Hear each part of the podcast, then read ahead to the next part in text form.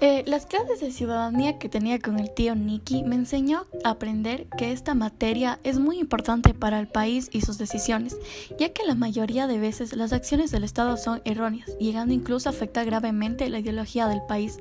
La ciudadanía también se asocia con mecanismos de democracia directa, como por ejemplo la iniciativa de la ley, componentes del Estado, consulta pública, revocación del mandato, así como la integración de consejos ciudadanos en organismos públicos para el diseño o reorientación de políticas públicas.